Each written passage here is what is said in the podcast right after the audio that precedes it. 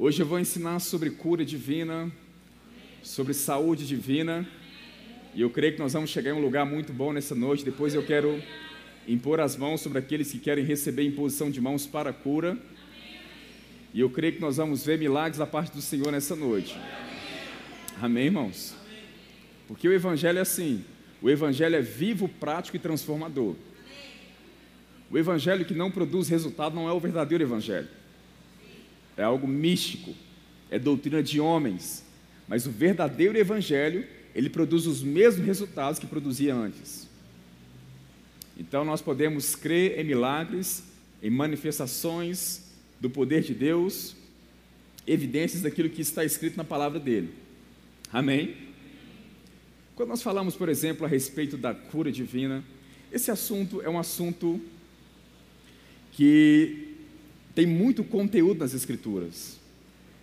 É um assunto riquíssimo, é um conteúdo riquíssimo, e a Bíblia fala muito sobre esse assunto da cura divina, sobre saúde divina. É óbvio que não tem como eu ensinar sobre um assunto inteiro em uma noite só, mas eu quero deixar algumas verdades no seu coração que vai te fazer pensar sobre o assunto.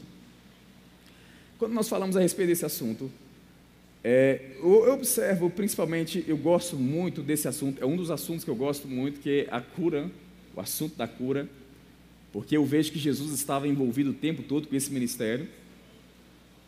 Em Mateus 4, verso 23, vai dizer que Jesus ensinava, pregava e curava. Mateus 9, verso 35, vai dizer que Jesus ensinava, pregava e curava. curava. É exatamente nessa sequência: ensinar, pregar e curar. Nós sabemos muito bem que a pregação é importante, porque o apóstolo Paulo vai dizer em Romanos, no capítulo 10, a respeito da salvação, ele vai dizer que todo aquele que invocar o nome do Senhor será salvo. Como, porém, invocarão aquele em quem nada ouviram? Como ouvirão se não há quem pregue? Em outras palavras, a fé vem para ouvir, ouvir a palavra de Deus e é por meio da palavra de Deus que gera a fé em nosso coração para a salvação. Então, se não houver pregação, não haverá salvação. Então, nós sabemos que a pregação é importante. O ensino também é importante, porque em 1 Timóteo, capítulo 2, verso 4, vai dizer que Deus deseja que todos sejam salvos, e não somente que sejam salvos, mas que cheguem ao pleno conhecimento da verdade. Ser salvo é uma coisa, agora desfrutar da salvação é outra coisa. E esse desfrutar vem por meio do pleno conhecimento da verdade. Então, o ensino é importante, a instrução ela é importante. Então, se tanto a pregação é importante e o ensino é importante, a cura também é importante. Porque Jesus estava envolvido com o ministério de ensino, com o ministério de pregação e com o ministério de cura. E eu não creio que Jesus estaria envolvido com algo que não tem importância. Amém, irmãos? Estão me ouvindo bem atrás? Eu não creio que o Senhor está envolvido com algo que não tem importância. Então, o ministério de Jesus consistia em ensinar, pregar e curar. E há muitos opositores hoje no que diz respeito à cura. Muitas pessoas hoje, infelizmente, se levantam contra a cura divina. E, infelizmente, afirmam em muitas ocasiões estar pregando o Evangelho, mas pode estar pregando o Evangelho, obviamente, só que não é a plenitude do Evangelho. Porque não tem como pregar o Evangelho sem incluir a cura. Não tem como. Muitos acabam dizendo que Jesus ele curou em seu ministério, só para provar que ele era o Messias. O único objetivo de Jesus curar é, é para provar e comprovar que ele é o Messias, que ele é o Filho de Deus. E já que ele comprovou, não há necessidade hoje de manifestações de cura. Então, a resposta que eu dou para essas pessoas é: então, as pessoas hoje não precisam saber sobre o Messias? Não precisa de confirmação que Jesus é o Messias? Se foi necessário confirmação lá no início, é necessário confirmação hoje também. Mas quando nós olhamos para as Escrituras, nós vamos observar que isso é uma verdade. Jesus, ele curou como uma comprovação de que ele era o Messias, de que ele era, não, de que ele é o Messias, que ele é ungido de Deus, prometido pelas Escrituras do Antigo Testamento. Mas essa não é toda a verdade. Amém, irmãos? Não é toda a verdade. É parte, não toda. Eu vou te provar isso pelas Escrituras porque é parte da verdade. De fato, as Escrituras demonstram que ele curou como uma comprovação que ele é o ungido de Deus, ele é o Filho de Deus. as profecias do Antigo Testamento, como Isaías 61, que é um dos textos mais conhecidos, vai retratar sobre o Messias proclamando o Evangelho aos pobres, recuperação da vista dos cegos.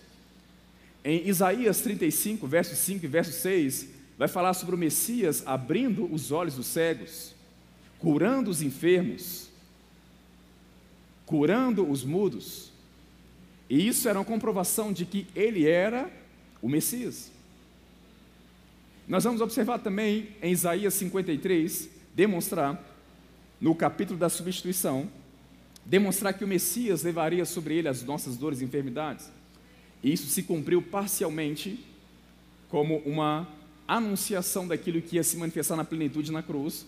Isso cumpriu parcialmente em Mateus 8, verso 16 e verso 17, quando ele curou os enfermos ali, e Mateus disse que para se cumprir isso que foi dito por, por intermédio do profeta Isaías. Então, os milagres de Jesus eram sim uma comprovação de que ele é o Filho de Deus. Em Mateus, no capítulo 11, nós vamos observar, no momento que João Batista está no cárcere, ele envia alguns dos seus discípulos para perguntar a Jesus se ele era mesmo o Messias ou ungido prometido, se era aquele que havia de vir ou se ele havia de esperar outro. E com base nessa pergunta, Jesus respondeu: Diga a João Batista que os cegos veem, os mudos falam, os coxos andam, andam os paralíticos são curados, os mortos são ressuscitados, ao pobre é pregado o evangelho. Em outras palavras, envia para ele essa, essa informação, envia para ele aquilo que vocês estão ouvindo e vendo, porque no evangelho há algo que nós vamos ouvir e ver. Amém, irmãos? Não é só ouvir, nós vamos ver também. Porque o Evangelho é prático, é transformador. Mas o que Jesus está querendo dizer com isso? Fala com João Batista que os milagres, os quais estou fazendo, que estava sendo profetizado no Antigo Testamento, são a confirmação do meu ministério como Messias, como ungido de Deus. No próximo capítulo, que é o capítulo 12 de Mateus, nós vamos observar Jesus ele, ele expulsando um demônio, efetuando uma cura, e os fariseus, as multidões, começou é, a dizer que ele era o filho de Davi. E os fariseus se colocaram em meia multidão e começou a dizer: esse não é o Messias. De fato, ele está com Beuzebu, príncipe ou maioral dos demônios. Ele está com demônios. E Jesus falou: olha, o reino de Satanás não pode estar dividido. Só estou parafraseando, não vou entrar com detalhes nesses assuntos, só para comprovar o que a Bíblia diz sobre o assunto. Ele vai dizer: o reino de Satanás não está dividido, em outras palavras, quanto mais de Deus. Se Satanás espelha Satanás, como subsistirá o teu reino? Da mesma forma, não é Satanás que está operando em mim, eu estou operando pelo poder de Deus. E se eu estou operando esse milagre pelo Espírito de Deus, é porque vos é chegado o reino de Deus. Em outras palavras, isso é uma comprovação de que eu sou ungido por Deus, que eu sou Messias. Nós vamos observar também lá em João, no capítulo 20, no verso 30, João relatando que os milagres que Jesus fez, ele não chegou a relatar tudo que Jesus tinha feito, porque ele, Jesus ele, ele fez inúmeros milagres, mas ele relatou alguns de forma específica, para que creiamos que Jesus é o Filho de Deus. Nós vamos observar também lá no Evangelho de João, no capítulo 3, Nicodemos chegando para Jesus, no verso 1 e no verso 2, e disse a Jesus: Vejo que tu veio de Deus, porque ninguém pode fazer os milagres que tu fazes se Deus não estiver com ele. Em outras palavras, Nicodemos, como mestre da lei, está reconhecendo: Eu vejo que você veio de Deus, eu vejo que você é o enviado de Deus, é o Cristo a qual nós estávamos esperando. Então, de fato, irmãos, quando nós olhamos para o Novo Testamento, os Evangelhos, nós vamos observar que os milagres de Jesus comprovavam que ele é o Filho de Deus, que ele é o Messias. E isso é uma verdade. Amém? Mas eu gosto do que vai dizer lá em Salmo 119, verso 160. A soma das suas palavras é em tudo a verdade. Ou seja, eu nunca posso usar um texto para contrariar outro texto. Um texto não anula o outro. Os textos bíblicos, eles se completam, porque toda a escritura foi inspirada por Deus. Então, no dia que eu tentar usar uma escritura para anular outra escritura, eu estou errado na minha interpretação bíblica. Então, isso é uma verdade que Jesus operou milagres para comprovar que ele era o Filho de Deus. Mas não é toda a verdade. Não é toda a verdade. Isso traz uma expectativa muito grande para o nosso coração. Porque, como eu já disse aqui, alguns se levantam dizendo: olha, já que era para comprovação que ele é ungido, ele é o Filho de Deus, ele é o Messias esperado, ele estava comprovando isso para os judeus, já que era uma confirmação, já ficou confirmado. Então não há necessidade hoje de milagres. Então o que nós vamos fazer com Hebreus 13, verso 8? Onde vai dizer que ele é o mesmo ontem, hoje e o será eternamente.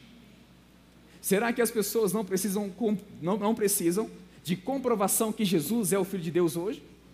Será que não há necessidade de haver testemunho ou manifestações que comprovam que nós pregamos o Evangelho vivo?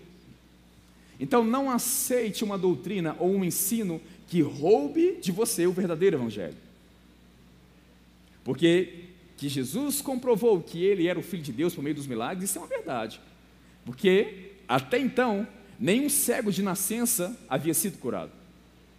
Até então, ninguém tinha multiplicado pães, transformado a água em vinho. Até então, isso nunca tinha acontecido. Então, aqueles milagres comprovavam que Jesus é o Filho de Deus é o Filho de Deus. Então, isso é uma verdade, mas pode causar dano quando doutrinas erradas começam a ser criadas para, é, na verdade, em razão, é a palavra, é a expressão que eu quero usar, quando doutrinas erradas começam a ser criadas em razão da incredulidade do povo. Porque eu não creio nos milagres, porque eu não vejo isso se manifestar em minha vida, eu vou dizer que isso não é para hoje, mas isso é uma mentira, irmãos. É uma mentira. Porque parece que Deus deixou de ser Deus, né? Na mente de muitas pessoas parece que Deus deixou de ser Deus. No dia que Deus deixar de fazer milagres, Ele vai deixar de ser Deus. Parece forte isso, mas é a verdade, irmãos. Deus é um Deus de milagres, não é o que nós cantamos? Deus é um Deus de poder.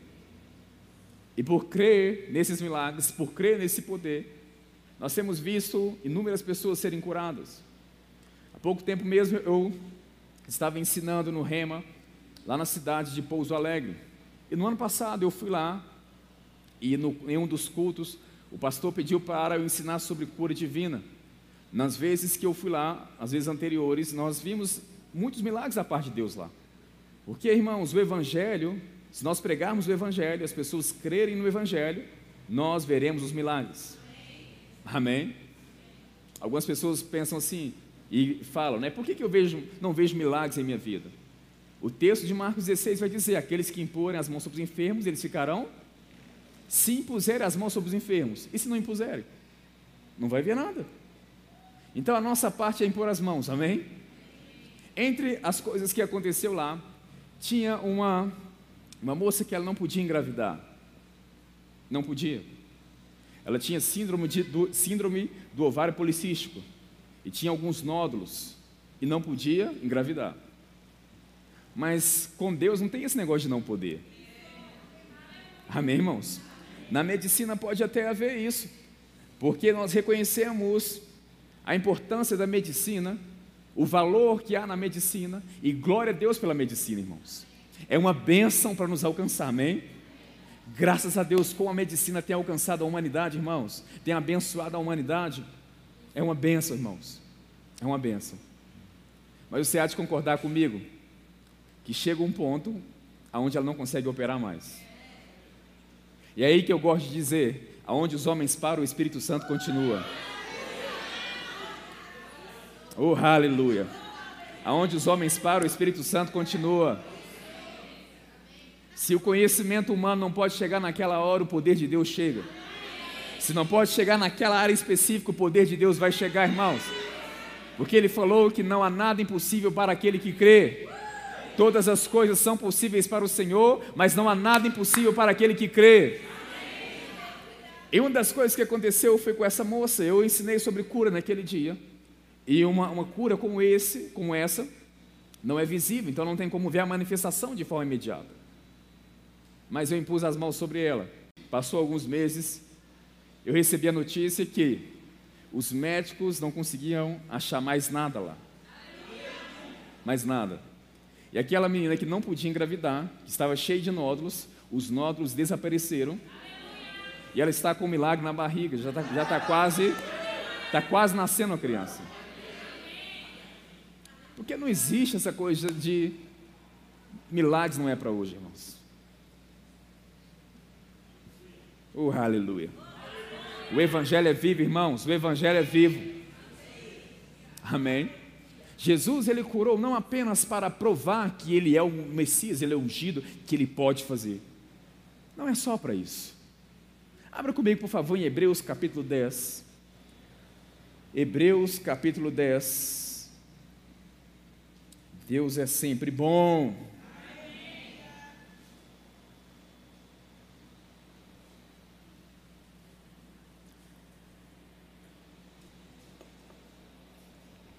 Hebreus 10, verso 5, a partir do verso 5. Só vou contextualizar um pouco aqui. No caso aqui de Hebreus, capítulo 10, está tratando sobre o sacrifício de Jesus. O autor dos Hebreus vai tratar o tempo todo sobre a superioridade da nova aliança, aquilo que Cristo fez por nós na sua morte, sepultamento, ressurreição e ascensão. E nesse contexto, ao falar sobre a purificação dos pecados, a partir do verso 5 vai dizer: Por isso, ao entrar no mundo, diz: Sacrifício e oferta não quiseste Antes em um corpo me formaste. Não te deleitaste com holocaustos e oferta pelo pecado. Então eu disse: Eis aqui estou eu. No livro do rolo, no, no rolo do livro está escrito a meu respeito, para fazer, ó Deus, a tua vontade. Cumpre em mim, ó Deus, a tua vontade. O autor dos Hebreus está usando esse texto aqui, e ao citar isso como cumprimento em Jesus, ele está citando as palavras que saiu da boca de Jesus quando ele assumiu um corpo. E ele falou: No rolo do livro está escrito a meu respeito. Cumpre em mim, ó Deus, a tua vontade. Então nós entendemos que quando Jesus ele se fez carne, ele estava manifestando a vontade de Deus. Amém. Não era só uma comprovação de que ele era o Messias, mas sim uma manifestação, mas também uma manifestação da sua vontade, uma comprovação da sua vontade. Abra comigo, por favor, lá em Romanos, Romanos não, João, Evangelho de João, capítulo 4. Evangelho de João, no capítulo 4.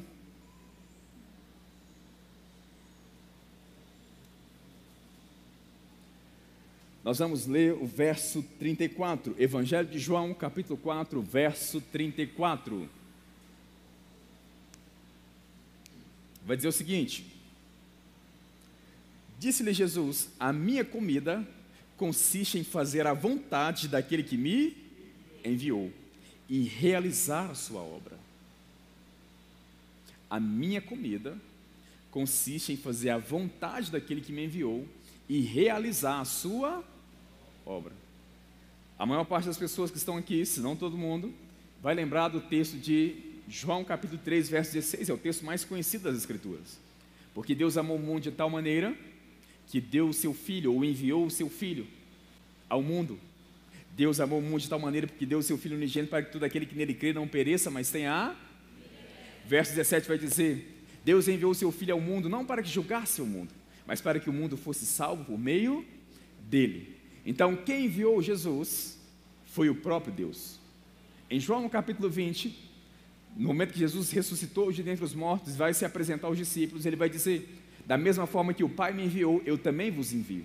Então, quem enviou Jesus foi o Pai. E aqui ele está dizendo: A minha comida é fazer a vontade daquele que me enviou. Se define nisso, consiste nisso, em fazer a vontade daquele que me enviou. Abra comigo no capítulo 6 de João. Pula algumas páginas aí, por favor. Capítulo 6, verso 38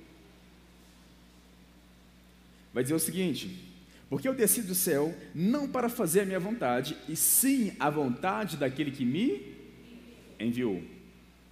Então, observa o objetivo pelo qual Jesus veio a esse mundo. Por que, que Jesus veio a esse mundo? Ele falou: Eu desci do céu. Desci do céu, não para fazer a minha vontade, mas sim a vontade daquele que me enviou.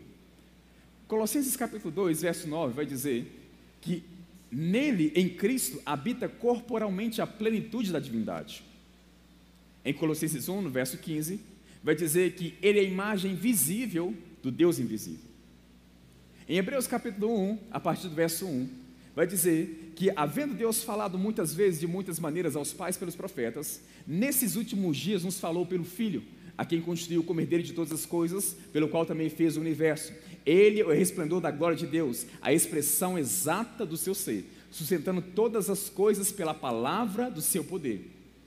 Ou seja, o texto está dizendo que Deus falou muitas vezes e de muitas maneiras aos antepassados por meio dos profetas, plural, profetas. Então, a mensagem de Deus para o povo no Antigo Testamento era através dos profetas. Mas nesses últimos dias nos falou pelo Filho, singular, tratando de Jesus, falando a respeito de Cristo. Ou seja, a comunicação de Deus para conosco hoje é através do Filho Jesus. Então, Jesus é a mensagem de Deus para o homem, é a perfeita mensagem de Deus para o homem. E observa que depois que ele falou que nesses últimos dias nos falou pelo Filho, observa que ele não levantou outro para comunicar a respeito dele para trazer uma comunicação a respeito dele. Ele não levantou outro. Sabe por quê? A comunicação de Cristo a respeito de Deus foi perfeita. Afinal de contas, Cristo, Jesus, é o próprio Deus em carne, é o Emanuel, Deus conosco. E eu acho interessante o fato dele dizer também que ele é a expressão exata do seu ser. Expressão exata. Expressão exata no original significa reprodução precisa em todos os aspectos. Então, Jesus é a reprodução precisa em todos os aspectos a respeito de quem é Deus. Então, se eu quero saber quem é Deus, eu preciso olhar para Jesus. Se eu quero saber qual é a vontade de Deus em relação a um assunto específico, é necessário olhar para Jesus em carne. Observar Jesus em seu ministério e automaticamente eu vou receber uma revelação, uma compreensão da vontade de Deus em relação àquele assunto. Oh, aleluia. Abra comigo, por favor, lá em Mateus, no capítulo 8. Mateus, no capítulo 8.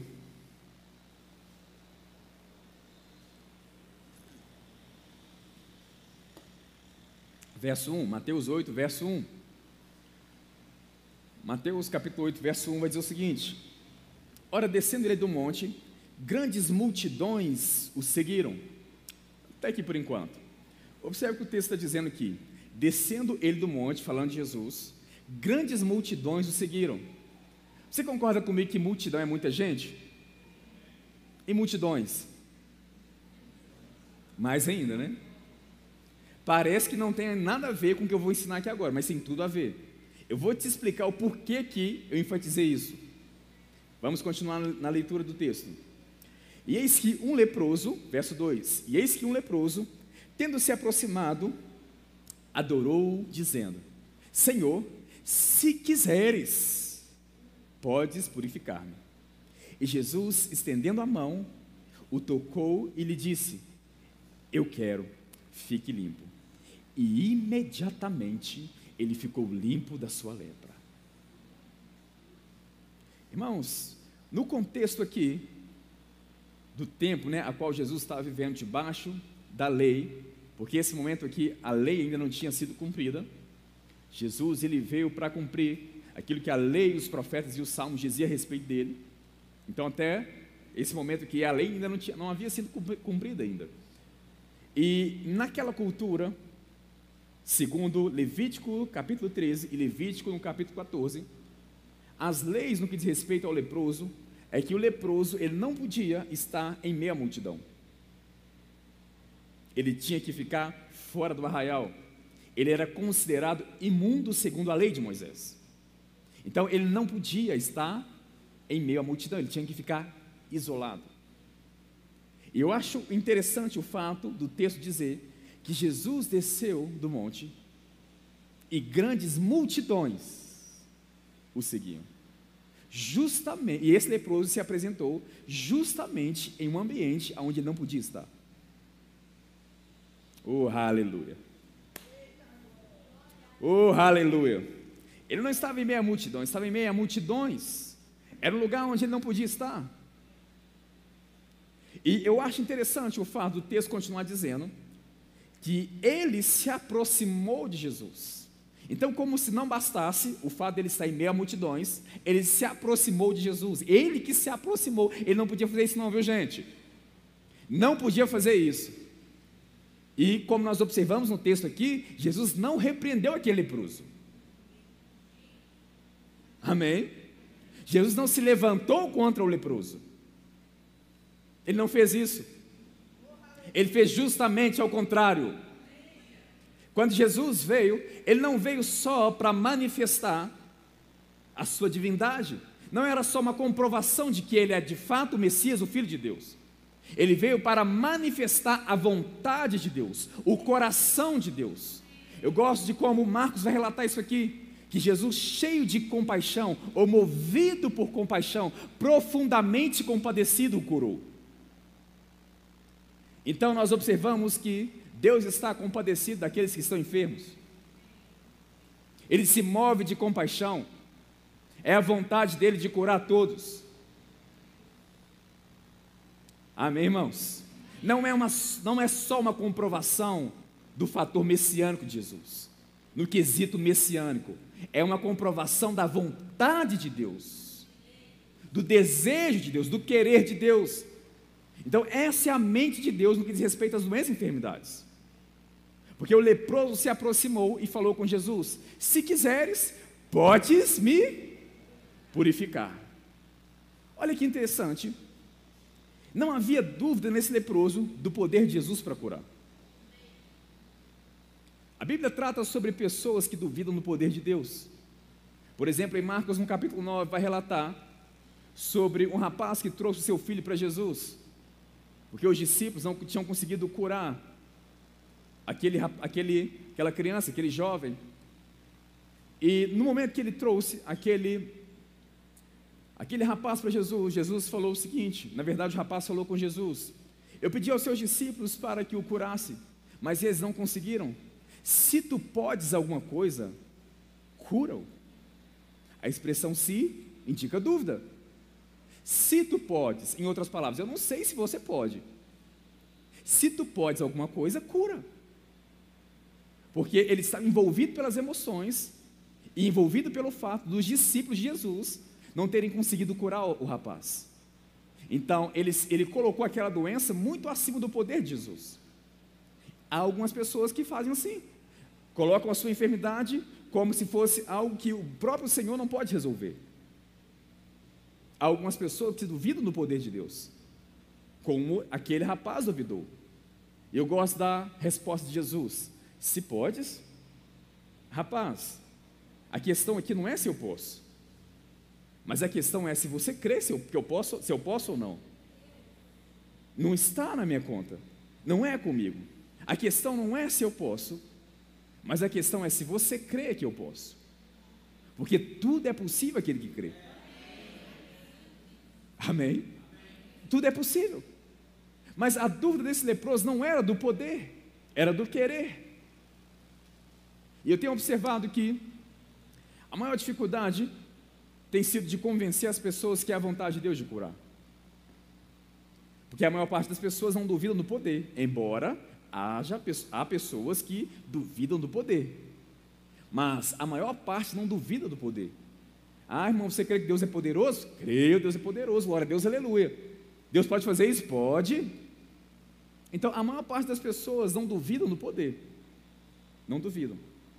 Mas a maior parte das pessoas não sabem sobre a vontade de Deus em relação à cura, sobre o querer de Deus. Porque esse leproso, em razão do conhecimento que ele tinha da lei, em razão da dispensação a qual ele estava vivendo, ele chegou meio que com três jeitos para Jesus, né? Pensando que ele ia receber uma repreensão. E ele falou: Se quiseres, podes me purificar. Se indica dúvida.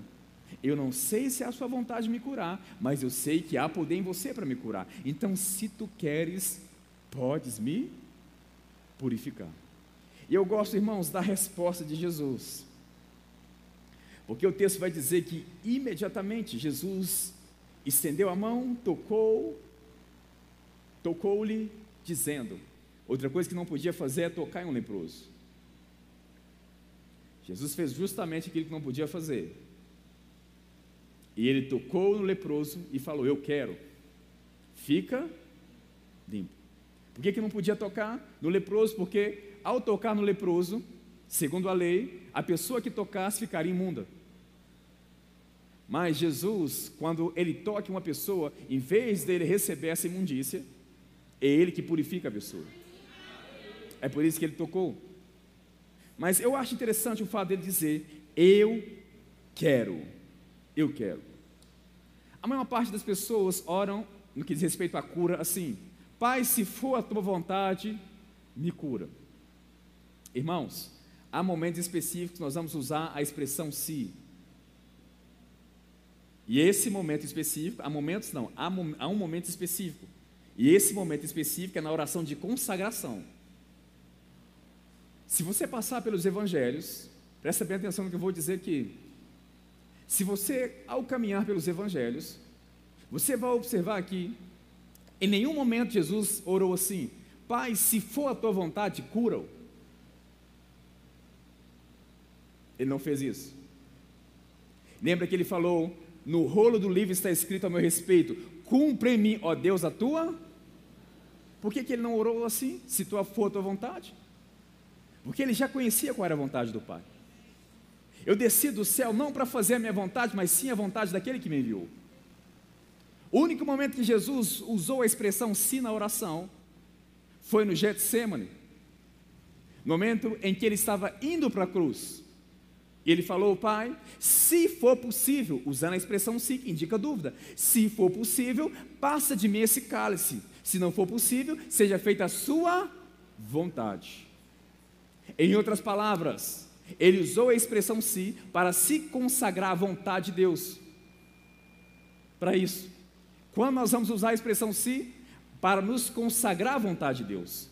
Porque quando a Bíblia revela a vontade de Deus, no que diz respeito a um assunto específico, Irmãos, é só receber. Amém? Por exemplo, eu não tenho um livro, ou na Bíblia não está escrito, aonde eu vou morar no ano que vem. Para onde eu vou no ano que vem. Então eu oro, Pai, se for a sua vontade que eu, vou pra, que eu vá para tal lugar, deixe isso claro no meu coração. Deixe mais evidente para mim. Porque eu quero me manifestar, eu quero me submeter à sua vontade. Não seja feita a minha vontade, mas a tua vontade. Mas no que diz respeito à cura, parecia claro para Jesus que cura é a vontade de Deus. Não, pare, não parecia, era claro para ele. E isso era claro para os discípulos também. Porque lá em Tiago, no capítulo 5, Tiago vai dizer: Está alguém entre vós doente? Chame os presbíteros da igreja, e estes façam oração sobre ele, ungindo com óleo em nome do Senhor e a oração da fé salvará o enfermo. Observe que ele disse, com toda certeza em teu coração: se houver algum enfermo, pelo menos na igreja, chama ele que a oração da fé vai curar. Ele não orou assim, ele não nos, nos ensinou a orar assim. Ora para saber se é a vontade soberana de Deus ou não. Se Deus quer que essa pessoa fique enferma, ele não orou, ele não falou isso. O que ele disse foi: ore e a oração da fé salvará o, o enfermo. Agora, a Bíblia diz que a fé, Romanos 10, verso 17, a fé vem para ouvir, ouvir a palavra de Deus. Hebreus 11, verso 1 vai dizer: ora, é a definição do que é fé. Se você quer saber o que é fé, é Hebreus 11, 1. Ora, a fé é certeza, não é dúvida, não é achismo, a fé é certeza das coisas que se esperam e convicção de fatos que não se veem. Então, a fé, dois ingredientes básicos da fé: certeza e convicção. Porque a fé é certeza e é convicção. E essa certeza e convicção se fundamenta, se estabelece em fatos que não se veem. Quais fatos são esses? Aquilo que Cristo fez por nós na sua morte, sepultamento e ressurreição a manifestação da vontade de Deus em sua plenitude em Cristo Jesus. É esse tipo de mensagem que gera fé em meu coração. Então a fé não é achismo, não é dúvida, a fé está certa. ela tem convicção. Agora, Deus não ia pedir para eu ter fé sem prover ou sem criar um meio pelo qual eu pudesse obter essa fé, porque Deus não é injusto. Se Ele diz que a fé é certeza, Ele providenciou essa certeza por meio da Sua palavra. É a palavra de Deus que revela a vontade de Deus. Então, nesse momento, esse leproso chegou para Jesus e falou com ele: Se quiseres, podes me purificar. E o texto vai dizer: Eu quero, fique limpo. Essa palavra, o verbo querer no original, no grego, significa da seguinte forma: tem várias aplicações né, para essa palavra.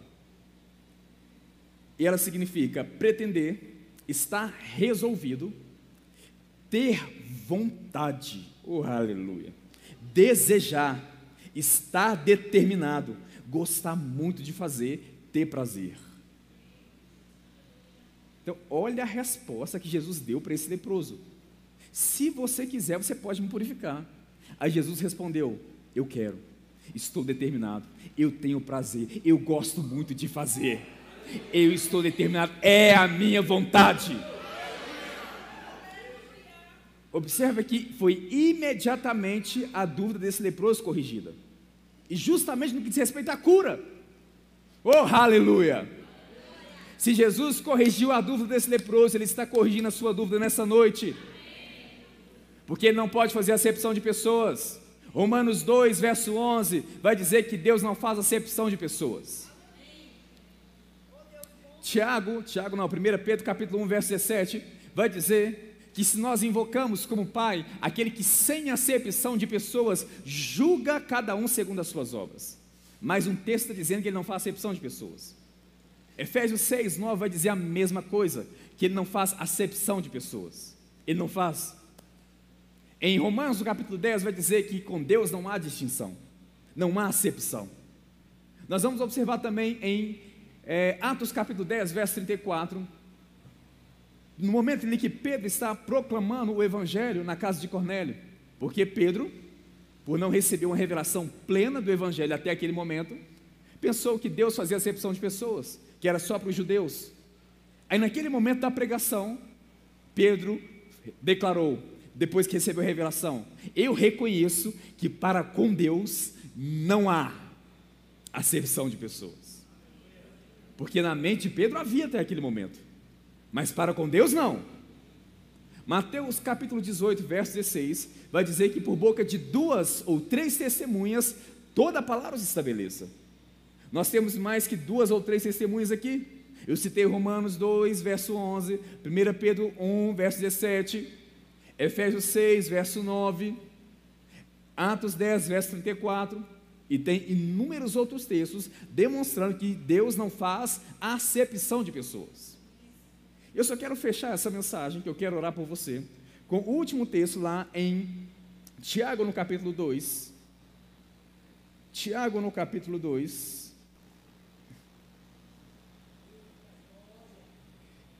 O que nós vamos ler aqui em Tiago, irmãos?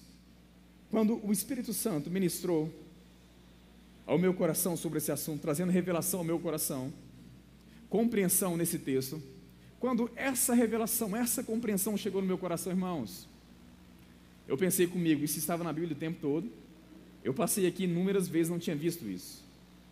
Mas olha o que Tiago vai dizer aqui. Só para contextualizar, a carta de Tiago é uma carta prática.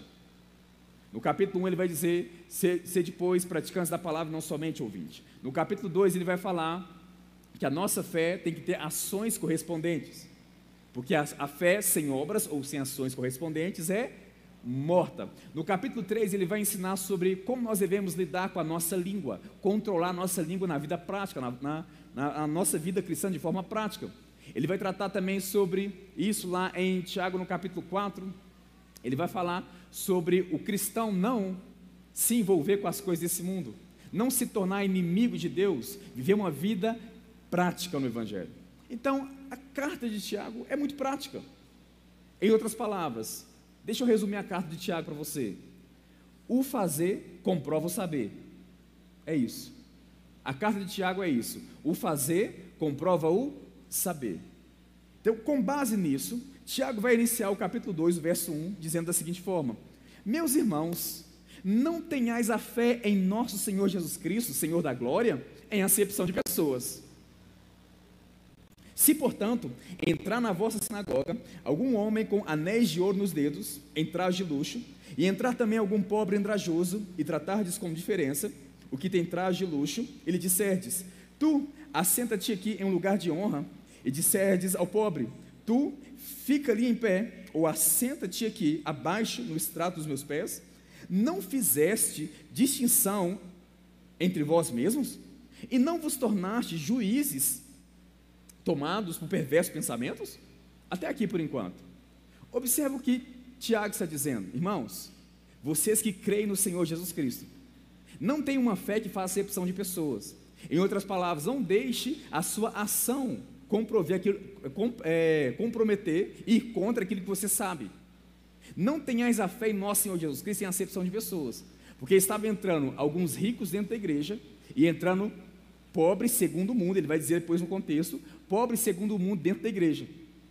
E esses, muito bem financeiramente, estavam sendo tratados da melhor forma.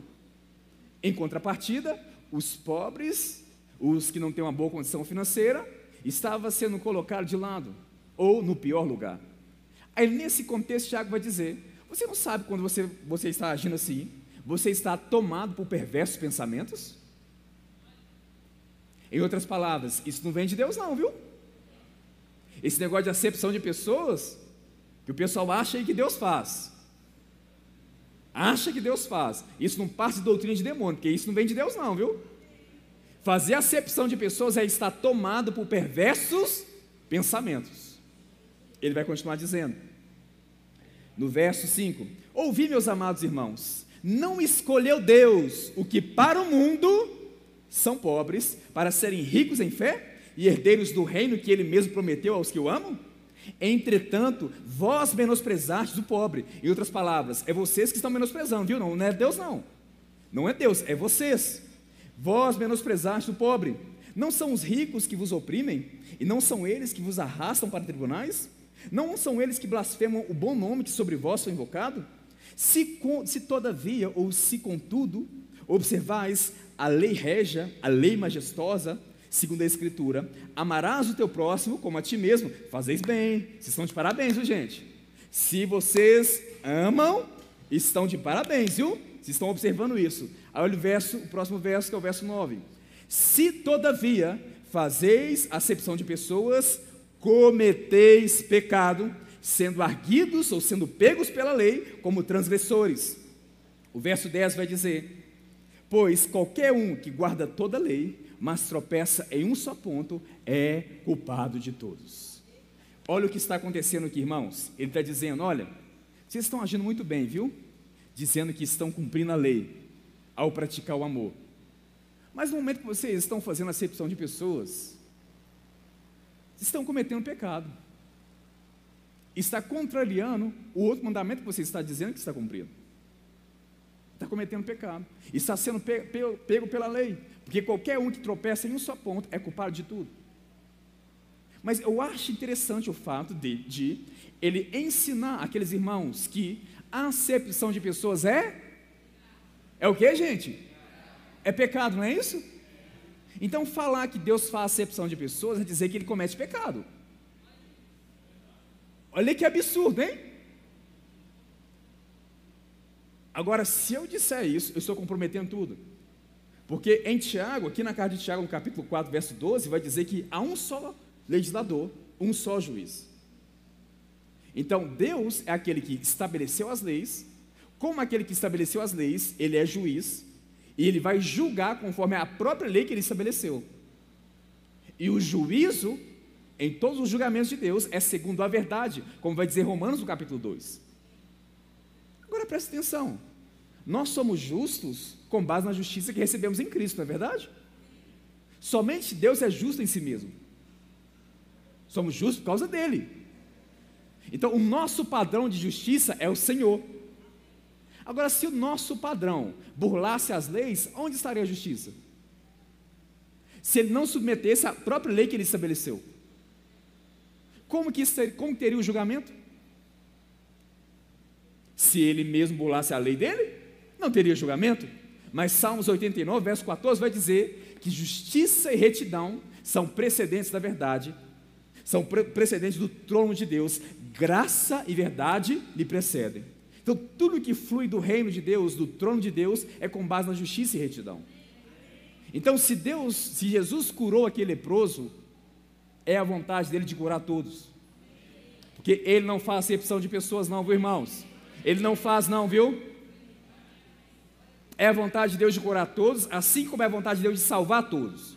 Agora, se todos não estão sendo salvos, isso não é na conta de Deus, não. Isso não é culpa do Senhor, não. Amém? Não é culpa dele. Mas a vontade dele já está estabelecida. É a vontade dele de curar. Talvez você está com alguma enfermidade no seu corpo agora. Você está com uma enfermidade no seu corpo ou tem algum diagnóstico do médico. E ele está profundamente compadecido. É a vontade dele, é o querer dele. Ele está disposto a fazer isso. Oh, aleluia. Deus é um Deus pessoal, irmãos.